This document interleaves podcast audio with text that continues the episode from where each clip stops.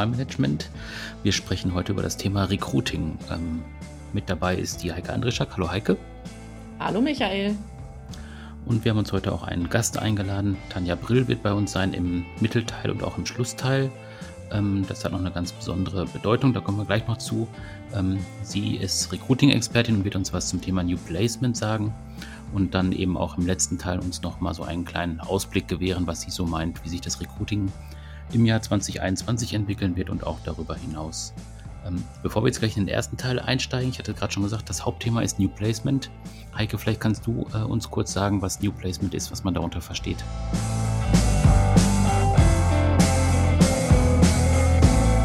Also New Placement ist eigentlich ähm, die äh, Begleitung von Mitarbeitenden, die das Unternehmen verlassen. Das heißt, der Arbeitgeber ermöglicht äh, diesen Mitarbeitenden ähm, einen Prozess der Neuorientierung, der in der Regel durch externe Berater äh, begleitet wird.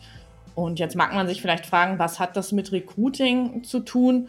Ähm, für mich ähm, ist es sehr konsequent, ähm, dass wenn ich äh, als attraktiver Arbeitgeber erscheinen will, dass es für mich nur konsequent ist, mich eben auch an der Stelle, wenn Mitarbeitende das Unternehmen verlassen, sehr verantwortungsbewusst und sehr wertschätzend zu zeigen, weil ich denke, das hat wieder positive Effekte für diejenigen, die vielleicht als neue Mitarbeitenden zu meinem Unternehmen kommen. Also dass da einfach eine positive Botschaft gesendet wird. Und deshalb finde ich, passt es hierher zum Recruiting, obwohl es eigentlich darum geht, dass jemand das Unternehmen verlässt. Mhm.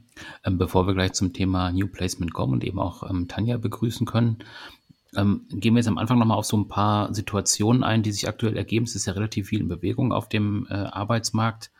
Ähm, du hast mal so drei Gesprächssituationen mitgebracht, die du selber auch äh, aufgeschnappt hast oder die du selber auch durch, äh, durch, äh, durchgeführt hast. Ähm, vielleicht erzählst du einfach mal aus deinem Erfahrungsschatz aus den letzten Wochen, was du da erlebt hast.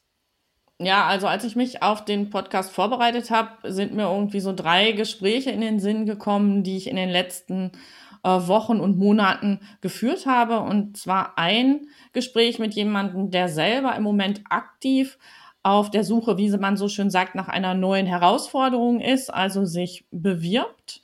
Dann ähm, ein Gespräch mit jemandem, der im Bereich Recruiting arbeitet, als Recruiterin in diesem Fall und mit einem IT-Unternehmer, der auf der Suche nach Azubis war. Dann fangen wir gleich mal mit dem IT-Unternehmer an.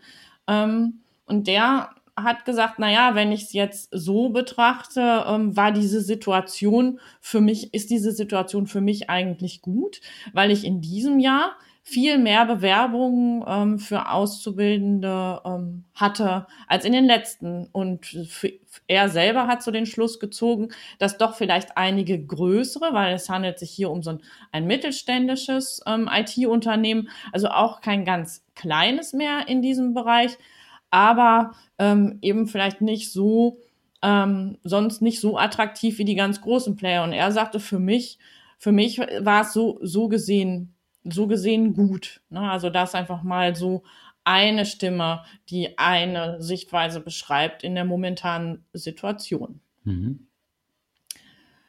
Äh, wenn ich jetzt an das Gespräch denke, ähm, mit der Recruiterin ähm, hat die natürlich festgestellt, dass ähm, im ersten Moment natürlich einfach erstmal ganz viel auf Null gefahren worden ist und dass sogar auch Prozesse, ähm, die so im Laufen waren, vielleicht noch zu Ende geführt worden sind. Ähm, aber auch nur, wenn sie wirklich schon so weit waren, dass man ähm, eine konkrete Auswahl treffen konnte. Ähm, was sie ähm, insgesamt eben auch bemerkt hat, dass ähm, zum Teil Bewerber, die man vorstellt, nicht zum Vorstellungsgespräch kommen, also die wirklich auch ähm, dann ganz kurz vorher absagen, so dass man dann eigentlich, weil das ist ja als Recruiter so, dass man dann ähm, eine Auswahl von Kandidaten präsentiert dass die dann einfach ähm, Gespräche auch ganz kurzfristig vorher absagen, sodass man nicht mehr sagen kann, okay, man vereinbart vielleicht nochmal ein Gespräch mit jemandem, der ähm, vielleicht nicht ganz so optimal gepasst hat, aber trotzdem in Frage ähm, kommen würde. Genau, also das ist quasi so diese Perspektive. Und ähm, aber was Vergleichbares, also oft bezeichnet man dieses, wenn ähm, Bewerber auf mal nichts mehr von sich hören lassen, ja als Ghosting.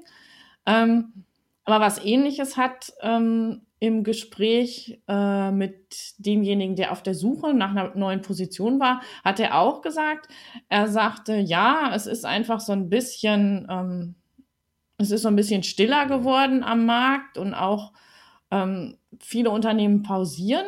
Aber er sagte, manchmal habe ich aber auch das Gefühl, dann sind da Stellenausschreibungen, aber ähm, die, da steht keine echte Stelle dahinter, sagt er. Das würde man dann manchmal merken, wenn man dann anruft und noch weitere Fragen stellt oder wenn man was hingeschickt hat und fragt dann mal nach, ähm, dann kommen oft so ähm, etwas fadenscheinig klingende ähm, Antworten auf die Frage, was denn jetzt mit dem Bewerbungs, äh, im, wie weit denn der Bewerbungsprozess jetzt ist. Mhm. Und ich glaube, diese drei Gespräche stehen schon so ein bisschen symbolisch für das, was sich in diesen unter drei unterschiedlichen Perspektiven im Recruiting-Prozess ähm, so tut. Und für mich ist unterm Strich ähm, insgesamt immer noch ein bisschen Unsicherheit da und so ein bisschen ähm, von einem Tag oder von einer Woche oder von einem Monat auf den anderen leben, nicht mehr so sehr strategisch geradeaus geplant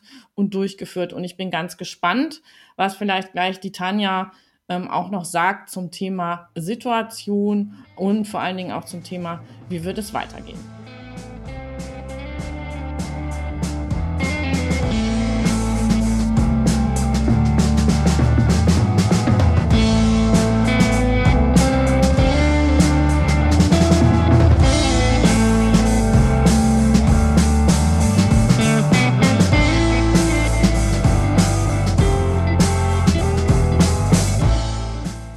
Nachricht zum Thema Recruiting ist, beschäftigt sich heute mit den Ergebnissen ähm, von Analysen der Jobseite Indeed. Die zeigen, dass angesichts der Corona-Maßnahmen Homeoffice-Jobs stärker nachgefragt werden. Unter dem Titel Die zweite Homeoffice-Welle kann man ähm, diese Ergebnisse finden.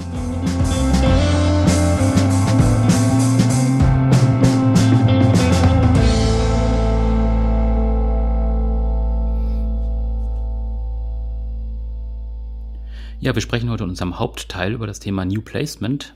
Und wir haben uns auch einen Gast eingeladen. Ähm, Tanja Brill ist heute bei uns. Hallo Tanja. Guten Morgen, hallo. Ja, schön, dass du da bist. Ähm, bevor wir loslegen, äh, Heike, vielleicht kannst du Tanja einmal kurz vorstellen, weil du kennst sie ja auch schon ein bisschen länger. Ja, ich kenne Tanja Brill als Expertin für die Themen Unternehmenskultur, Personalmarketing und Recruiting.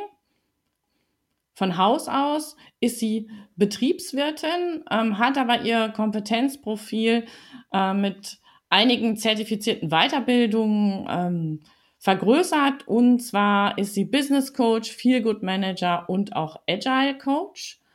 Und das sind im Grunde die Themen, mit denen sie jetzt seit zehn Jahren als Beraterin, Coach und Sparringspartnerin im Personalmanagement unterwegs ist. Davor war sie über zwei Jahrzehnte in Führungs- und Stabstellenpositionen in der Wirtschaft tätig, und zwar in den Bereichen Unternehmensentwicklung und aber auch Kommunikation und Public Relations. Und dabei lernte sie im Grunde sowohl die Welt in mittelständischen Unternehmen als auch im Konzernumfeld kennen. Und das merkt man, wenn man mit ihr zusammenarbeitet. Und dann würde ich dir gerne eine Frage stellen. Tanja, sitzt du im Schrank? Nein, ich sitze nicht im Schrank. Ähm, das ist lustig, Heike. Ähm, das Schrankthema kommt daher, dass ich im Zuge ähm, meiner Kollegin mal gehört habe, dass im Podcast oftmals dadurch, dass man nur die Stimme hört, die Hintergrundgeräusche natürlich auch da sind und ein gewisser Schall auch zu hören ist. Und da gab es mal den Tipp, setz dich in den Kleiderschrank, dann ist ähm, alles schön gedämmt und ähm, läuft gut. Nein, ich habe mich dagegen entschieden. Ich schaue in die Natur und höre euch zu und versuche die Fragen zu beantworten. Das heißt, ich hoffe, ich habe keinen Schall im Hintergrund und ich sitze an meinem Schreibtisch. Nein, also von meiner Seite ist alles gut. Ich höre dich klar und ohne Schall. Aber ich konnte es einfach nicht lassen, weil als ich Tanja gefragt habe, machst du, machst du mit bei unserem Podcast, hat sie gesagt, ja, toll. Und dann setze ich mich in den Schrank. ja, genau. Aber ich habe mich dagegen entschieden. Also inzwischen sind wir alle Technik, technisch so versiert geworden durch äh, die aktuelle Situation, dass ähm, es auch ohne Schrank funktioniert. Ja, dann können wir vielleicht mal ins äh, Thema einsteigen. Ähm, ich hatte ja schon gesagt, New Placement ist unser Thema heute. Ähm, bevor wir Tanja so ein bisschen dazu befragen, Heike, kannst du noch mal so ein paar inhaltliche Sachen dazu sagen? Wir hatten am Anfang des Podcasts schon mal so eine kurze Andeutung gemacht, aber vielleicht kannst du noch mal ein bisschen tiefer einsteigen, dass man noch mal weiß, irgendwie, worum wird es jetzt gleich einfach gehen. Ja, das ist eben jetzt genau ähm, so das Thema. Was ist denn eigentlich New Placement? Diese Frage, also die finde ich, sollten wir vorher beantworten. Und die würde ich gerne einfach auch mal direkt an Tanja weiterreichen. Ja, New Placement ähm, unterstützt Unternehmen dabei, die sich von Mitarbeiter trennen müssen oder wollen, ähm, bei ihrer beruflichen Neuorientierung. Begleitet also ausscheidende Mitarbeitende aus Unternehmen bei einer beruflichen Neuorientierung und ähm, berät und unterstützt sie, eine neue Anstellung zu finden. Mm, ja, und jetzt mag es vielleicht ja für den einen oder anderen erstmal komisch klingen. Was hat denn das eigentlich mit Recruiting äh, zu tun? Und ähm, da will ich vielleicht mal ein bisschen was dazu sagen, was ich mir überlegt habe, warum ich das so in der Kombination in, in diesem Podcast besprechen möchte. Also ich denk, denke einfach, dass ähm, wenn Unternehmen äh, im Recruiting aktiv sind, ist ein ganz wichtiger Teil auch äh, grundsätzlich, mit welchem mit welchem Image als Arbeitgeber arbeiten Sie dort? Und ähm, dieses Image bezieht sich im Grunde aus meiner Sicht ja nicht immer nur auf den Teil, äh, wie gewinne ich Mitarbeiterinnen und Mitarbeiter, sondern auch auf den Teil, wie gehe ich einfach insgesamt mit meiner Belegschaft um und wie regel ich im Grunde auch die Situation, dass es natürlich manchmal so ist, dass Mitarbeitende ausscheiden. Und ich finde, deshalb ähm, gehört das einfach auch zu diesem Thema. Wie siehst du das, Tanja? In jedem Fall. Ähm, ich verwende jetzt mal einen anderen Begriff als Recruiting und spreche mal von Onboarding. Ähm, das heißt also, neue Mitarbeitende aufzunehmen in die Organisation, sie zu integrieren, einzuarbeiten. Und wenn wir von Onboarding sprechen, ähm, sollten wir auch über Offboarding sprechen. Und das ist ein, ähm, ein Bereich, den Organisationen hoffentlich immer mehr auch berücksichtigen, denn die Wirkung oder der Mehrwert eines wertschätzenden Offboardings hat einfach auch, ähm, spielt wieder auf den Ruf, auf das Employer Branding einer Unternehmung ähm, zu. Und insofern ähm, ja, ich will sagen, nicht kämpfe ich, aber spreche ich auch immer dafür, ein ordentliches, wertschätzendes Offboarding auf Augenhöhe zu machen, denn nicht jede Trennung sollte vor dem Arbeitsgericht enden. Und insofern ähm, gehört das für mich in diesem Prozess hinzu und im weitesten Sinne auch einfach in ein gutes Employer Branding. Wenn du jetzt an Unternehmen denkst, ähm mit denen du auch schon im Kontakt gestanden hast oder wenn du generell auf Unternehmen blickst, ähm, siehst du da auch schon ein Verständnis? Du hast ja gerade gesagt, du musst auch ein bisschen dafür kämpfen. Ähm, wahrscheinlich gibt es ja auch einfach oft die Haltung, der Mitarbeiter geht jetzt weg, das ist dann nicht mehr mein Thema als Unternehmen. Ähm, also warum sollte man nochmal konkret dahinterhergehen? Kannst du noch mal ein bisschen was zu sagen? Gerne. Ähm, naja, zunächst einmal ist natürlich der Anlass der Trennung äh, das eine mhm. Thema. Trenne ich mich von dem Mitarbeitenden, weil ich äh, generell Personal abbaue, weil ich umstrukturiere, restrukturiere, weil wir eine Übernahme haben, eine Fusion, was auch immer. Ähm, und dann stelle ich immer die Frage, was passiert denn mit dem Know-how? Denn oftmals trifft es dann auch eher lang gediente oder lang zugehörige Mitarbeitende. Ähm, und dieses Know-how einfach ziehen zu lassen, ähm, ist oftmals sehr kontraproduktiv für die gesamte Organisation, denn mit einem scheidenden Mitarbeiter geht auch das Wissen aus der Organisation heraus. Und wenn ich das natürlich dann in einem ähm, in einer Atmosphäre mache, die ähm, wenig wertschätzend, vielleicht auch im Ärger, im Streit äh, abläuft, dann habe ich natürlich auf der anderen Seite auch jemanden, der gar nicht mehr bereit ist, sein Wissen nach wie vor der Organisation zur Verfügung zu stellen. Und in dem Moment, wo ich wirklich versuche, auch ähm, einen, einen gutes Offboarding zu organisieren, besteht für mich viel eher und leichter die Möglichkeit, auch das Wissen noch im Unternehmen zu halten, weil ich eine ganz andere Bereitschaft habe. Und das wissen wir, oder ich würde das auch immer ein wenig trennen von der, von der Sachlichkeit, ähm, äh, sich von Mitarbeitenden zu trennen oder trennen zu müssen und von der emotionalen Seite. Das eine ist natürlich auf der ausscheidenden äh, Seite immer sehr eng verbunden. Das heißt, wenn ich gekündigt werde oder einen Aufhebungsvertrag habe, habe ich natürlich eine hohe Emotionalität und ärgere mich oder bin traurig, was auch immer, ähm, und habe wenig Sachlichkeit und Pragmatismus da drin.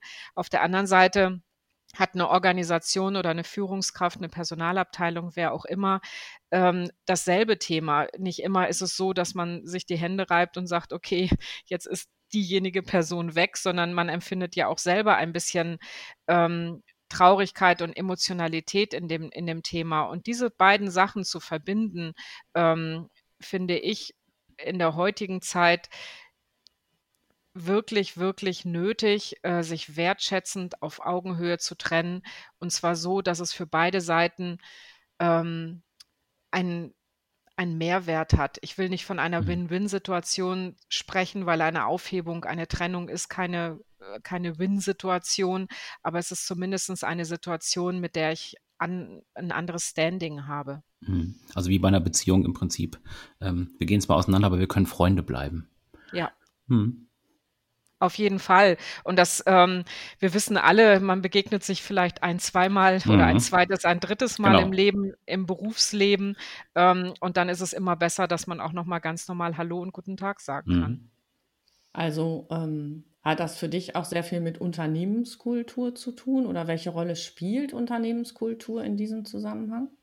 Auf jeden Fall. Ähm, in dem Moment, wo ich mir überlege als Arbeitgeber, wie kann ich denn diese Trennung wertschätzend ähm, vollziehen, sodass ich demjenigen, der gehen muss, ähm, nicht noch den besagten Tritt in den, äh, in den Poppes oder in den Allerwertesten gebe, sondern auch wirklich äh, auf Augenhöhe ihm die Hand gebe und sage, schön, dass Sie da waren, dass Sie all die vielen Jahre für uns auch gearbeitet haben, finde ich, ist es kulturell, ähm, zeugt es einfach von einer Verantwortung, von einem Verantwortungsgefühl für scheidende Mitarbeiter und natürlich auch von einer gewissen ähm, Transparenz. Ähm, und auf jeden Fall ist das immer ein Plus auf der kulturellen Seite, wenn ich so ähm, mit scheidenden Mitarbeitern umgehen kann. Hm, wie wirkt das eigentlich zurück auf die, auf die anderen? Ist das vielleicht auch noch so ein, so ein genereller Nutzen, also für die Mitarbeitenden, die ja erstmal sagen können, huch, ich bleibe? Ähm, selbstverständlich. Auch das ist natürlich emotional nochmal eine andere Situation, wenn bleibende Mitarbeiter oder Mitarbeiter, die im Unternehmen äh, nach wie vor sind, sehen, dass der Arbeitgeber sich darum kümmert, wie jemand das Unternehmen verlässt. Ähm, und da sind wir wieder beim Offboarding ein ganz wesentlicher Part auch einer guten Unternehmenskultur. Mhm. Und jetzt vielleicht noch mal so für alle, die sich mit dem Thema New Placement oder so in der Form noch nicht beschäftigt haben, wenn man jetzt noch mal wirklich konkret in den Prozess gehen, ähm, wie läuft sowas eigentlich ab? Was passiert da genau? Der Auftraggeber eines Beraters ist immer das Unternehmen. Ähm, in, in, in dem Falle, also wenn der Berater dann äh, für jemanden tätig ist, dann lernen die beiden Seiten sich erstmal kennen. Da sollte natürlich auch die zwischenmenschliche Chemie einfach stimmen. Ähm, man führt in der Regel ein, ein Kennenlerngespräch, wo man mal so eine Bestandsaufnahme macht, vielleicht auch eine kleine Situationsanalyse und schaut, ähm, wie, wo steht derjenige, nochmal ein bisschen auch einen Rückblick auf ähm, das bisherige Berufsleben ähm, wirft, dann die aktuelle Situation und dann mal schaut, wo liegen die Kompetenzen, die Schwerpunkte desjenigen, ähm, der da vor einem sitzt und natürlich auch eine coachende Begleitung. Das heißt, oftmals ist auch einfach ein Aufbauen wieder vonnöten, ähm, dass derjenige zu der Situation einfach auch stehen kann, in der er sich befindet.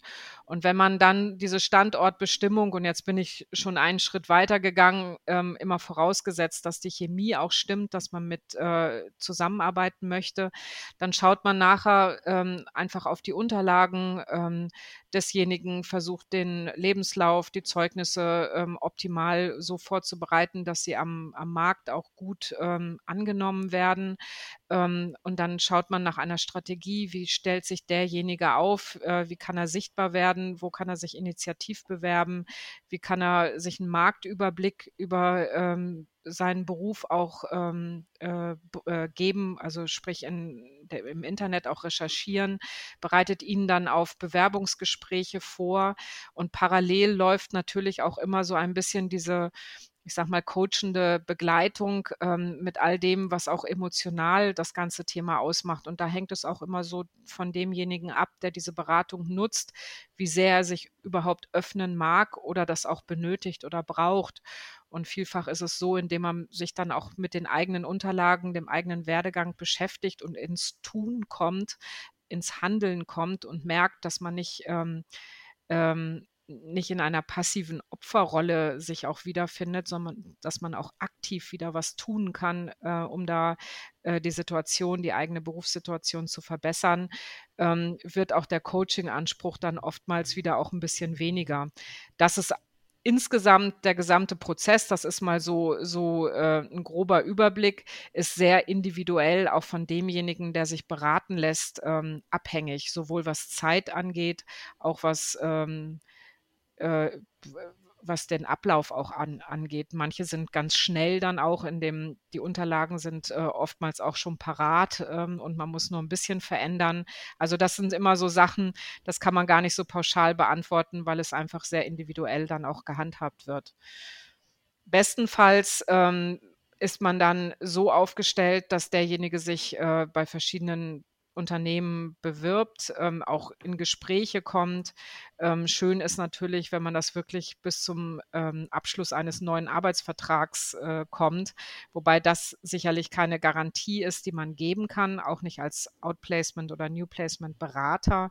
Ähm, aber es geht einfach darum, ihn für den Arbeitsmarkt wieder fit zu machen ähm, und sich dort äh, zu zeigen. Ähm, jetzt sind gleich zwei Fragen bei mir hochgepoppt und das eine ist nochmal, die äh, Kosten trägt ja quasi der ehemalige Arbeitgeber. Ist das dann nur was für große Unternehmen? Nein, ähm, generell ist es ähm, für alle Unternehmen und Organisationen ähm, eine Möglichkeit.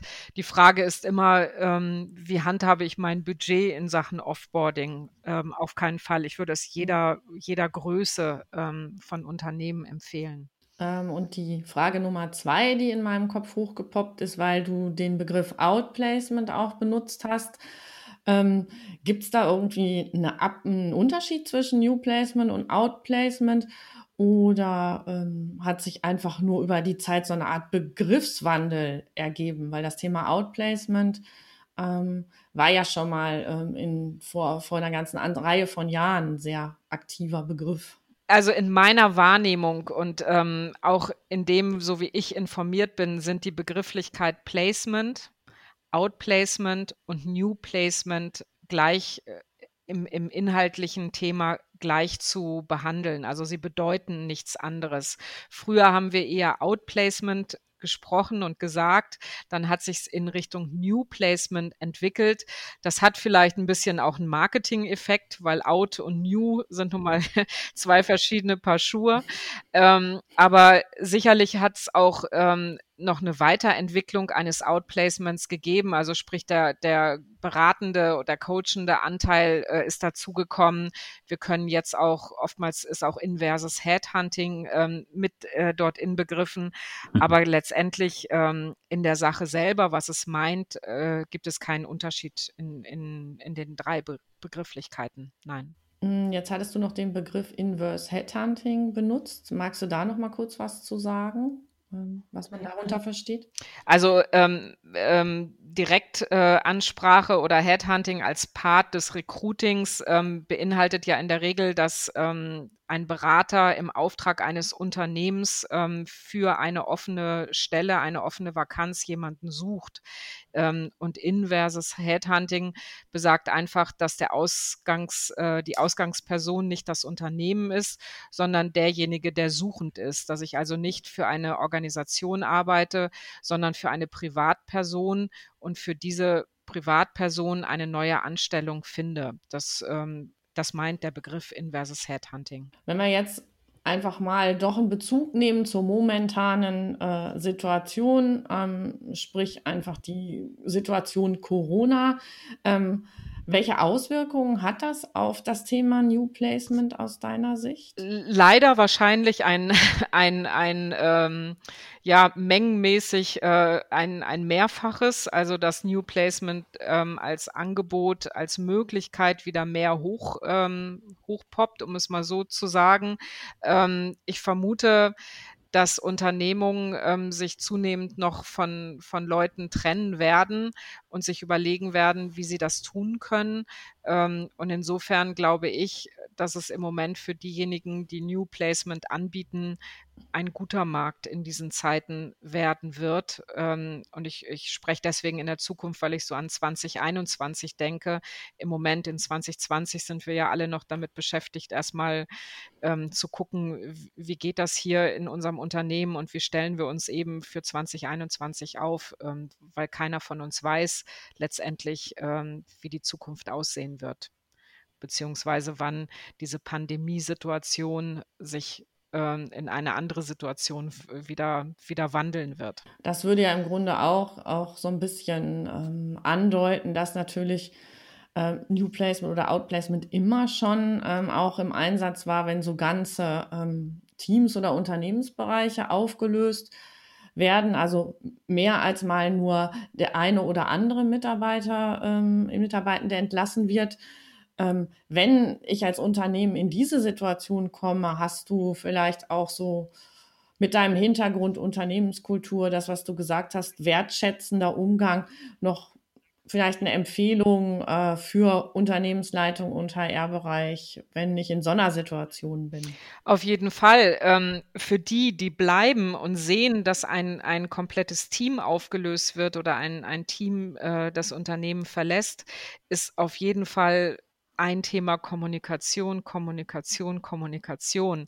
Ähm, das würde ich nicht unter dem Deckel halten und irgendwie versuchen ähm, zu hoffen, dass niemand es sieht oder blickt oder oder oder, ähm, sondern auf jeden Fall darüber reden, ähm, das ganze Thema auch transparent zu machen und vielleicht auch zu versuchen, ein bisschen Hintergrundinformationen zu geben, das, was im Rahmen einfach auch möglich ist. Weil äh, wenn ein Team eine Unternehmung verlässt, sorgt das für Unsicherheit bei denjenigen, die da bleiben, die da sind. Und die gilt es dort auch abzuholen und ähm, zu betreuen und äh, einfach, einfach auch die Informationen zukommen zu lassen, warum, äh, nach dem Warum das so passiert, wie es passiert. Und wenn ich ein Team, mich von einem Team als Organisation trenne, ähm, kann man natürlich auch das Thema New Placement ganz anders angehen, indem man das zum Beispiel auch in der Gruppe dann auch hält und ähm, gemeinsam schaut als Team, ähm, wie kriege ich äh, die Begleitung wieder in dem Arbeitsmarkt vonstatten, weil ähm, Teammitglieder kennen sich ja auch sehr gut. Das heißt, man hat nochmal auch eine ganz anderes, ein ganz anderes Miteinander, eine ganz andere Öffnung. Vielleicht kann man dann oder es würde sich einfach auch anbieten, äh, das dann zusammen auch äh, so umzusetzen, auf jeden Fall. Wenn wir jetzt auf so größere Bereiche gucken in einem Unternehmen, ähm, also ich komme jetzt aus dem Ruhrgebiet und wir haben ja hier relativ viele große Firmen oder auch Bereiche gesehen, die einfach dann ähm, aufgelöst worden sind. Also ich denke jetzt an Opel zum Beispiel oder auch an den Bergbau, ähm, wo dann auch so Auffanggesellschaften ähm, gegründet werden. Ähm, würdest du solche Gesellschaften auch im Bereich New Placement verorten? Ist das, hat das auch was damit zu tun oder ist das für dich im Prinzip ein anderer Fall? Das ist rechtlich nochmal ein anderer Fall. Ähm, mhm. Es ist inhaltlich sicherlich ähm, äh, ähnlich zu sehen, aber von der, von der Rechtsgrundlage ist das was anderes, wenn ich eine Transfergesellschaft gründe. Und ja, ähm, das bietet sich natürlich bei großen Bereichen und ähm, ich bin ja auch gebürtig aus dem Ruhrgebiet, das heißt, ich verfolge dieses ganze Thema natürlich auch immer noch mit. Ähm, da macht es einfach mehr Sinn, wenn ich wirklich, ähm, wirklich ich sage jetzt mal von 30, 40 Leuten aufwärts spreche, dann würde ich das immer eher in Erwägung ziehen, ähm, dann zu versuchen, eine Transfergesellschaft zu gründen. Hängt natürlich auch mit dem Betriebsrat zusammen, der ja auch ähm, die Arbeitnehmervertretung, die da auch ein Wörtchen dann mitredet.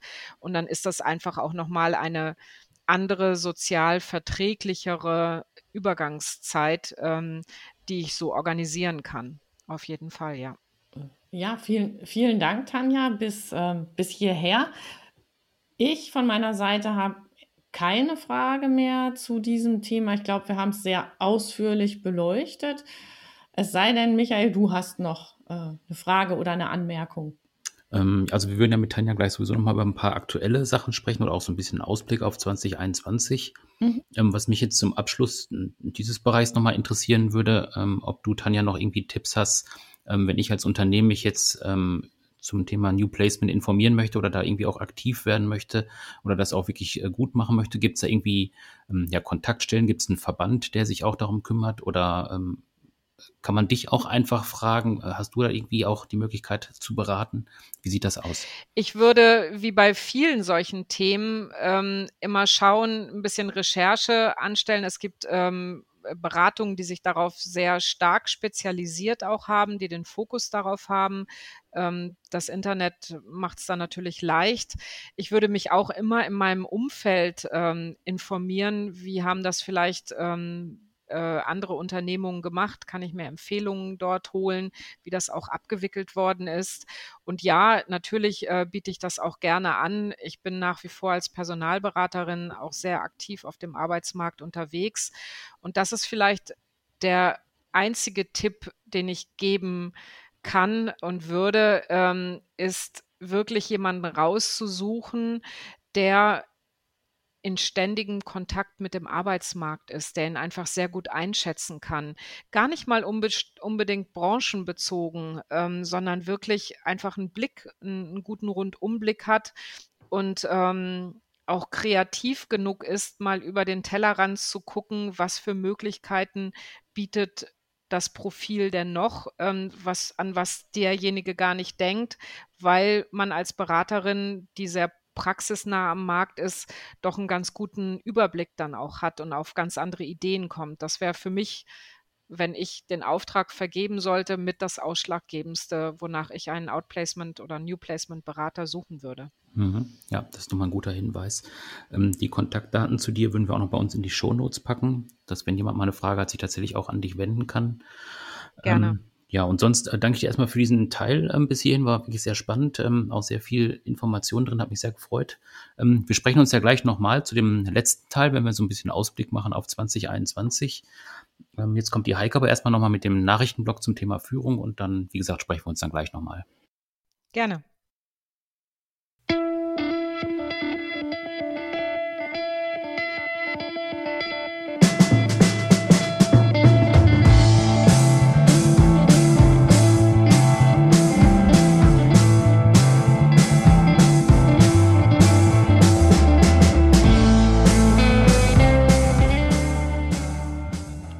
Thema Führung haben wir heute einen Buchtipp mitgebracht. Das Buch heißt Führen im Zeitalter des Algorithmus, wie man smart bleibt, wenn die Maschinen smarter sind als man selbst. Der Autor ist Mike Walsh und der beschreibt in diesem Buch zehn Kernprinzipien, anhand derer man sich als Leser auf seiner eigenen Reise ähm, der persönlichen Transformation macht.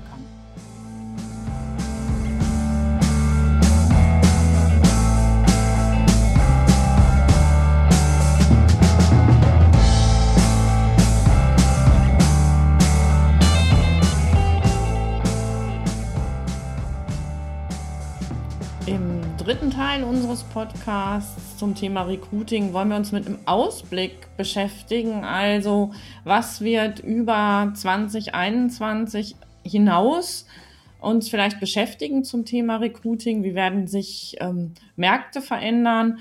Und was wird einfach auch die Arbeit von Recruitern, Personalabteilungen und vielleicht aber auch die Vorgehensweise von Jobsuchenden ähm, verändern? Dafür ähm, ist Tanja, unser Gast, einfach auch nochmal hier geblieben, denn sie kennt sich als Recruiterin auch sehr gut aus auf dem Markt. Und ich will gleich mal mit meiner allerersten Frage anfangen, die mich einfach beschäftigt hat, weil man das hin und wieder liest. Tanja, was denkst du? Wird es wieder einen Arbeitgebermarkt geben? Jein. Ähm, zum einen ist natürlich jetzt das, was ich sage, mein äh, sehr subjektiver Sicht, sub subjektive Sicht auf die Dinge. Ähm, ich äh, kann das nicht wissenschaftlich oder studienmäßig unterlegen, aber ich arbeite ja am Markt ähm, tagtäglich. Ähm, und es wird sicherlich Branchen oder Berufe geben, die nach wie vor ähm, für einen Arbeitnehmermarkt sprechen. Das heißt, ähm, Arbeitssuchende, die sich ähm, auf, die auf, eine, auf ein, ein Profil im IT-Bereich äh, blicken, werden nach wie vor mit ähm, bestimmen können, ähm, wo sie gerne arbeiten möchten und wo nicht. Ähm, das wird sich nicht wandeln, aber es wird gerade auch im produzierenden Bereich wieder eher die Chance geben, äh, dass es sich äh, in einem Arbeitgebermarkt wieder bewegen wird. Also ich würde das so ein bisschen aufteilen zwischen zwischen Branchen und Funktionen. Es ist nicht pauschal mehr komplett zu sagen, hier haben wir einen reinen Arbeitgebermarkt oder hier haben wir einen reinen Arbeitnehmermarkt. Ähm, gute digitale Berufe in Anführungszeichen, IT-Berufe, ähm, Pflegethemen, also alle, die im, im Bereich Pflegedienstleistung tätig sind, ähm, können sich das, äh, ich sage das jetzt mal so salopp, äh, die Arbeit aussuchen, weil es ein Überangebot gibt an freien Stellen und andere wiederum, ähm, und da spiele ich jetzt auch so ein bisschen in die äh, produzierenden Branchen rein, Maschinenbau, Anlagenbau, denken wir mal an die Luftfahrt. Ähm, das sind äh, Bereiche, wo es sicherlich den Wandel zum Arbeitgebermarkt wieder geben wird. Und ich mhm. glaube, das Signifikanteste, um es einfach nochmal so, so als Rundumblick zu sein, zu sagen, ähm, wird eben genau das sein, dass es keine oder immer weniger pauschale Aussagen zu machen sind. Das Thema wird wirklich sein, ähm, durch die zunehmende Komplexität, dass die Aussagen, die wir treffen, immer individueller sein werden. Wir können einfach nicht mehr pauschal über Märkte irgendwie etwas raushauen ähm, oder, oder erzählen, sondern es ist auch in dem Bereich immer komplexer und individueller zu sehen. Und ich glaube, das ist ja auch gerade durch die Pandemie auch nochmal eine andere Geschichte jetzt bei äh, Branchen, die auch tatsächlich eh schon saisonal geprägt sind. Also wenn ich jetzt an Gastronomie denke oder Hotelgewerbe, das ist jetzt, das sind ja extreme Ausschläge, die dann einfach kommen, wenn jetzt einfach der Bereich auch komplett einfach geschlossen wird. Dann ist ja klar, dass einfach keine Nachfrage da ist. Aber sobald es wieder geöffnet ist, würde ich einfach sagen, dass die Ausschläge auch tatsächlich in die andere Richtung wieder gehen. Also die Extreme bei so saisonalen ähm, Branchen wird einfach auch nochmal anders werden, vermute ich jetzt mal. Das würde ich auch so vermuten und unterschreiben, auf jeden Fall, ähm, dass das Bereiche sind, die natürlich jetzt situationsbezogen, wenn sich das wieder öffnet, ähm, auch wieder ändern werden. Ähm, ähm, ja, aber das ist genau das, was ich auch meine. Es sind mhm. einfach keine pauschalen Aussagen mehr so oder generelle Aussagen werden immer schwerer möglich werden. Jetzt hatten wir vorhin, oder beziehungsweise du hattest vorhin auch angedeutet bei der Frage, was wird die momentane Situation mit dem Thema New Placement machen, dass es eine Zunahme geben, geben wird ähm, aus deiner Sicht von, von Mitarbeitenden, die eben hm, ge gekündigt werden. Ähm, kann man so generell sagen, dass es eine Kündigungswelle geben wird, weil das taucht ja, wenn man so ein bisschen ähm, guckt in Social Media und aber auch in, in der Zeitung immer mal wieder auf. Die Frage, gibt es eine Kündigungswelle, vor allen Dingen vor dem Hintergrund, dass es im Moment ja auch immer so Aussagen gibt, dass es auch eine ganze Reihe von Zombie, sogenannten Zombie-Unternehmen gibt, also Unternehmen, die gar nicht mehr so recht in der Lage sind, ähm, auf Dauer ähm, zu überleben? Ähm, die eine Sache ist natürlich, was ist eine Kündigungswelle? Also von was für einer Größenordnung sprechen wir? Ähm, und ich würde gar nicht mehr auf die Zukunft äh, gucken oder auf nächstes Jahr. Wir haben aktuell ähm, Branchen und Bereiche, in denen gekündigt wird, ähm, in denen ähm, befristete Verträge nicht mehr entfristet werden, indem Leiharbeiter, ähm, Zeitarbeiter raus ähm, oder, oder nicht mehr engagiert werden oder eingesetzt werden. Ähm, das Thema ist schon da. Ähm, die Presse oder die Medien ähm, haben das bisher noch nicht so in den Fokus gerückt, aber ich habe wirklich Bereiche ähm, und Ausschreibungen, wo ich wieder ähm, über 150 an die 200 Bewerbungen bekomme. Ähm, das waren Zeiten, die hatte ich, weiß ich nicht, zuletzt ähm, 2010, 2011 ähm, und das gibt es schon. Also wir brauchen gar nicht davon zu sprechen, ob es Kündigungswellen geben wird. Es gibt Bereiche, da ist es schon längst angekommen, nur ist es noch nicht so in den Fokus gerückt. Was wird sich dann eigentlich ähm, verändern für den, äh, also für die Personalabteilung auf der einen und vielleicht für Recruiter auf der anderen Seite und eben auch für Bewerberinnen und Bewerber? Ähm, auch da tue ich mich schwer, den Blick in die Glaskugel zu, zu machen. Ähm, wenn ich das wüsste, ähm, würde ich mir ähm, das gerne patentieren lassen. Aber ähm, ich glaube, das größte ähm, Thema wird sein, dass Wandel der Status quo ist auch in diesen Themen. Also, dass es immer, immer mehr einem Wandel, einem ständigen, ständigen oder ständigen Veränderungen unterworfen ist. Und was wird sich ändern? Ich, ähm, in meiner Wahrnehmung, ähm, gerade auch, wenn ich mir das Generationenmodell mal so vor Augen führe, was braucht die Generation Y, was wird die Generation Z brauchen, alle die, die danach kommen. Ähm, das wird anders werden, als wenn ich ähm, einen, jemanden aus der Generation X oder, oder aus den Babyboomers anspreche. Und da bin ich schon genau da drin, dass Recruiter sich endlich und Unternehmen sich endlich trauen, ähm, auch mal so anzusprechen, für das, was sie wirklich suchen. Also wirklich gucken, ähm, klar AGG-konform, aber wirklich im Marketing ihr Employer Branding so ausrichten, dass sie ihre Zielgruppe auch ansprechen. Und aus Unternehmenssicht wird es das A und O sein, auch Kultur sichtbar zu machen. Ähm, jüngere Generationen wollen wissen, wo komme ich denn da überhaupt hin? Und in meiner Wahrnehmung tun sich Unternehmen immer noch schwer, ihre Kultur sichtbar zu machen, dass wenn ich mich über das Unternehmen im Internet oder wo auch immer informiere, dass ich weiß, wie ticken die eigentlich. Und da bringt es halt nichts, Leitbilder und Werte einfach nur aufzuschreiben ich, und, und dass jemand das lesen kann, sondern ähm, Leute, die sich bewerben, die sich interessieren, wollen das auch irgendwie merken und sehen und ähm, es muss fühlbar gemacht werden. Und das wird mit in meinen Augen zum einen ein großer Trend und zum anderen auch eine ganz große Herausforderung, sich da auf diesen Weg zu begeben.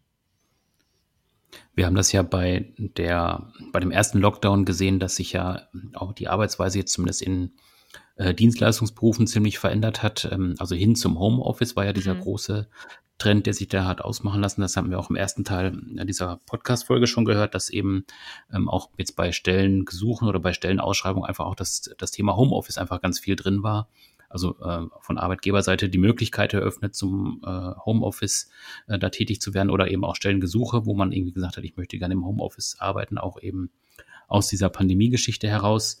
Ähm, das war ja ein so ein Trend. Ähm, es gibt ja auch noch ein paar andere Sachen, die dann aufgetaucht sind. Ähm, kannst du so ein bisschen nochmal was sagen, was du so siehst, was so die Trends sind, wenn es jetzt auch gerade um äh, Stellenbeschreibung oder auch um neue äh, Stellenprofile geht? Naja, ähm, das Thema Homeoffice, da muss ich ehrlich gesagt immer ein bisschen schmunzeln. Ähm, ich bin spezialisiert auch auf infrastrukturschwache Gebiete und ich erzähle seit über zehn Jahren meinen Mandanten, ähm, bieten sie auch Homeoffice an. Ähm, und mhm. das war immer ein, ein großes, großes Thema. Und in diesem Jahr ähm, ist es überhaupt gar kein Thema mehr oder es ist einfach abgearbeitet und man wird sich überlegen, ob man Hybridmodelle ähm, äh, am Leben äh, äh, lässt oder auch auf reine Homeoffice-Lösungen gibt. Ich weiß gar nicht, welche, welche genauen Trends ähm, äh, ihr da auch ansprecht. Ähm, es wird so sein, dass jüngere Generationen wieder mehr Sicherheit wollen. Ähm, die wollen ähm, die Trennung von Arbeitszeit und Lebens- oder Freizeit. Ähm, die brauchen die sind sehr familienfokussiert. Also werden sie auch gucken, was tut das Unternehmen, damit ich ähm, meine Familie auch mit ähm, ja mit versorgen und mit unterbringen, gerade auch in die Kinderbetreuung ähm, mitkriegen kann.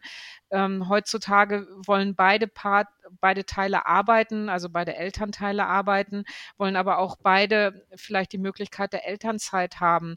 Das sind Bedarfe, Bedürfnisse, auf die Unternehmen zunehmend individueller eingehen müssen. Und ich glaube, ähm, in meinem Empfinden ist halt genau das das Thema Individualität, mehr zu gucken, was braucht der Mitarbeiter, der sich für mich interessiert und den ich gerne an Bord holen möchte, denn wirklich? Ähm, und wie kann ich dem in irgendeiner Form entsprechen, dass es auf der einen Seite zur Organisation passt, zu meiner Kultur passt und auf der anderen Seite auch denjenigen ähm, zufriedenstellt, ähm, dass der Lust hat, auch bei uns zu arbeiten. Und das ist, glaube ich, eines der größten Trends, auf, das, auf, der, auf die ähm, Unternehmen in der Zukunft schauen müssen. Ähm, genau, du hattest jetzt gerade auch gefragt, was, was sind vielleicht auch noch die anderen Trends, auf die auch die, äh, diese Frage nach Trends abstellt. Das ist sicherlich einer. Ähm, manchmal tauchen dann eben noch so Begriffe auf wie Gamification oder Social Recruiting. Ähm, was, wie, wie siehst du diese, diese Themen? Sind das für dich Trends oder? Ähm, das sind für mich gar keine Trends, das gibt es schon. Okay. Ähm, das Social Recruiting ist ein, ein Thema, ähm, das es schon längst gibt, dass das viel betrieben wird ähm, und das, das ist gar nicht mehr auf die Zukunft zu sehen. Und auch da ähm, bitte im Zuge der Digitalisierung und Automatisierung, also ich denke auch an diese ganzen Karriereseiten, wo man automatisiert in einen Prozess ähm, reinkommt, ähm, kann ich nur auch immer wieder an Organisationen appellieren, bringt auch einen Touch Menschlichkeit da rein. Ähm, und wenn es in Form eines kleinen Filmchens ist, wo ein Gesicht zu mir sagt, hallo, ähm, Tanja, schön, dass du dich für uns interessierst. Ähm, wir melden uns bei dir ähm, und das dann auch wirklich tun. Diese ganze, diese ganze Digitalisierung ist zwar ähm, auf der einen Seite ganz schön, weil sie Prozesse erleichtert und äh, man sie gut nutzen kann, aber bitte die Menschlichkeit ähm, auch in diesem System nicht vergessen und verlieren.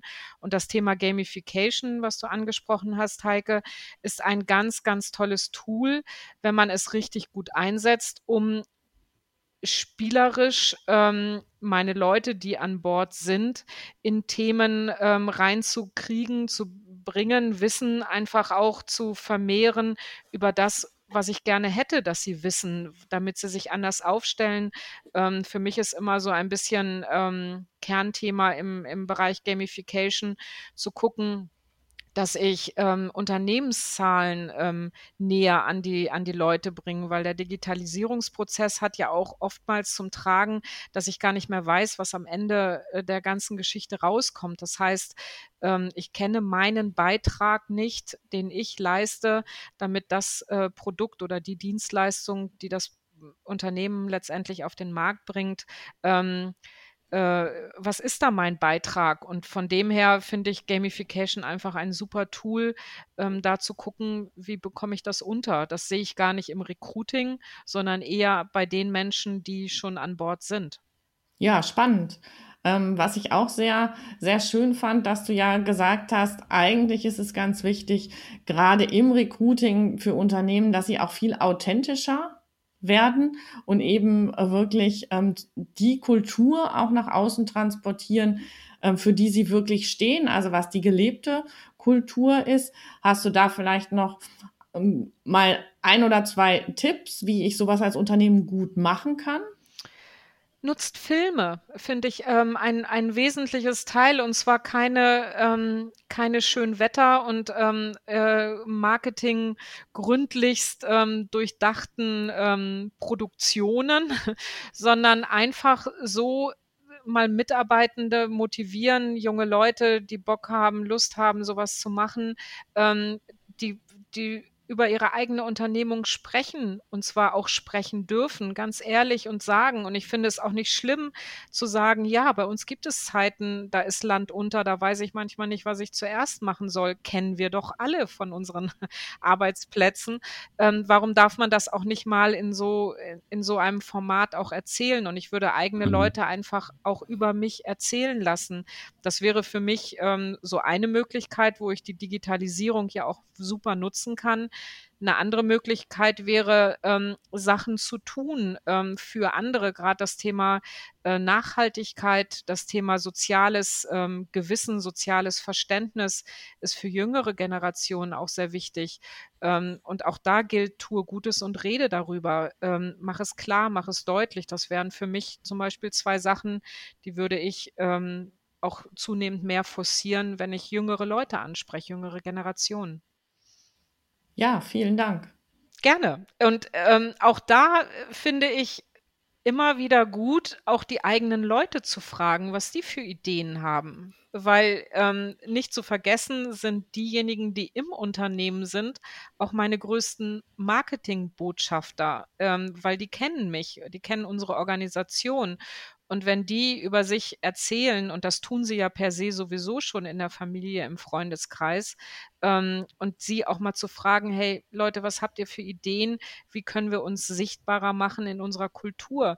Bin ich überzeugt, ähm, wenn sie zehn Leute fragen, haben sie elf Ideen auf dem Tisch. Ähm, man muss es nur tun und sich trauen und den Mut dazu haben.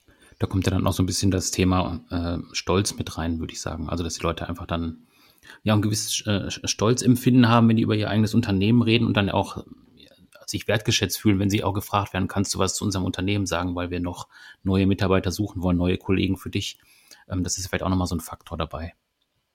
Absolut. Und ähm, ganz ehrlich, wenn ich ähm, ein ähm, ich, ich sage es jetzt einfach mal nur als Beispiel, ein, ein, eine 26-jährige Person suche, weil ich mir auf der Stelle mit der Ausbildung das und das vorstellen kann, dann versuche ich doch jemanden zu finden, ähm, der, was weiß ich, bis 30 oder Mitte 30 ist und genau über diese Stelle und über das Unternehmen auch etwas aussagt. Ähm, das hat gar nichts ähm, Verwerfliches oder, oder äh, Despektierliches an sich, sondern ähm, dann lasse ich denjenigen doch darüber reden oder jemanden aus demselben Team. Ähm, wieso nicht? Ähm, weil das sind doch die Leute, das sind doch die Experten für, für diese ganze ähm, äh, Ausschreibung und die, die Stelle, weil sie vielleicht neben demjenigen dann sitzen würden oder arbeiten würden. Ähm, besser geht es nicht. Ich finde es ein schöner, schöner Schlusssatz und ich finde, es macht total mhm. Lust darauf, ähm, einfach viele Dinge zu probieren im, im Recruiting, aber auch sonst im Unternehmen. Und jetzt ist auch hier die Zeit irgendwie wie im Fluge vergangen. Danke, Tanja. Sehr gerne. Spannendes Thema.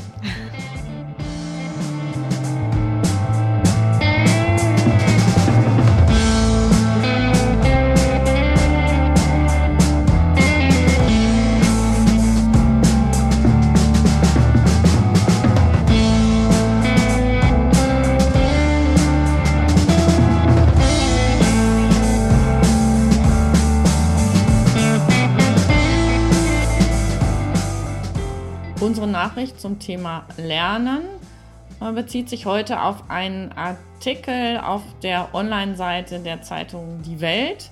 Und da geht es um das Thema Auswirkungen von Corona auf die klassische Berufsausbildung. Der Artikel trägt den Titel Wissen nicht wohin mit den Azubis, Deutschlands Erfolgsmodell im Abwärtszug.